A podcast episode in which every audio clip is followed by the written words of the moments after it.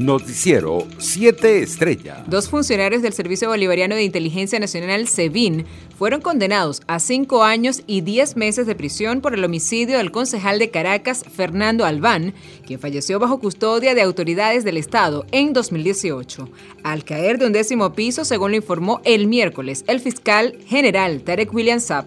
El funcionario detalló que los funcionarios fueron condenados por delitos de homicidio culposo, es decir, negligencia, quebrantamiento de las obligaciones de custodia, agavillamiento y favorecimiento de fuga agravada.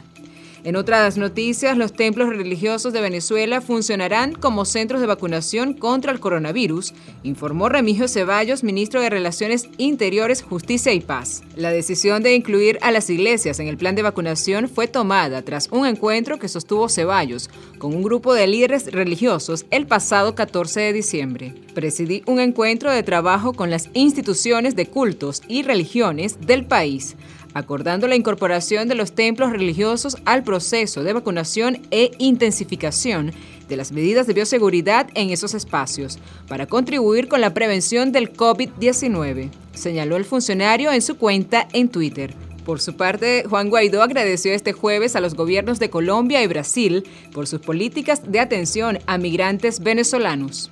Entre tanto, el comisionado de la Secretaría General de la Organización de Estados Americanos para la crisis de refugiados venezolanos, David Smolaski, aseguró el miércoles que la cantidad de venezolanos que ha salido del país se ha triplicado y que en el 2022 puede que la cifra llegue a 7 millones de venezolanos durante la participación en un foro sobre migración celebrado ayer internacionales. Carolina Rivera, hija de la expresidenta interina de Bolivia, Yanine Áñez, denunció el miércoles que su madre fue agredida y golpeada por una funcionaria de la policía y que teme por la seguridad de la exmandataria, quien está en prisión preventiva en una cárcel en La Paz. Entraron a la celda de mi madre y querían hacerle firmar una nota, querían obligarla, pero se negó a firmar, contó Rivera a la agencia de noticias F. Entre tanto, el presidente de Bielorrusia, Alexander Lukashenko, anunció hoy la ilegalización de todas las organizaciones no gubernamentales opositoras a las que acusó de recibir financiación extranjera y preparar un golpe de Estado en el país. No hay perdón para los traidores. Aquellos que intentaron dar un vuelco al país no tendrán perdón. Los detectamos por decenas y por cientos, ilegalizados todas las organizaciones financiadas desde el exterior y que preparaban una rebelión y un golpe de Estado, afirmó el mandatario según la agencia Belta.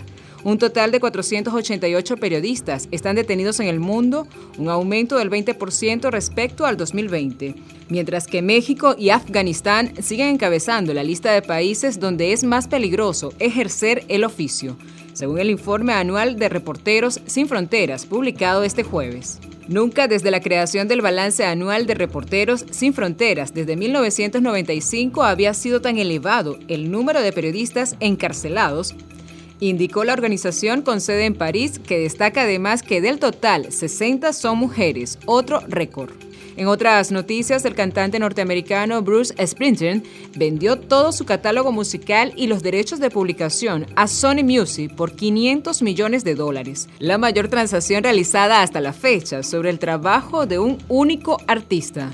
Con este acuerdo adelantado por la revista Billboard, el Boss batió el récord establecido hace un año por Bob Dylan, quien vendió por cerca de 400 millones de dólares a Universal su extenso catálogo que cubre una obra de seis décadas. Economía. Este miércoles se instaló la octava comisión mixta del alto nivel entre Venezuela y Belarus, en un acto encabezado por el ministro de Planificación Ricardo Menéndez, quien aseguró que van a estar desplegados en áreas productivas priorizadas. Al respecto, el funcionario detalló que iniciarán el trabajo conjunto en el estado Barinas para acudir directamente a las fábricas de camiones y tractores de la entidad.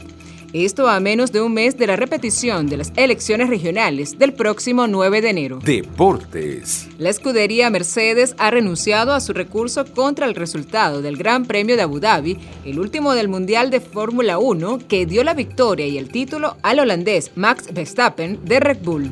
Juntos con Lewis Hamilton hemos considerado minuciosamente cómo debíamos reaccionar al resultado de esa final, apuntó Mercedes en un comunicado para añadir que finalmente renuncia a su recurso por amor a este deporte y ante la certeza de que debe primar el resultado deportivo. Noticiero 7 Estrellas.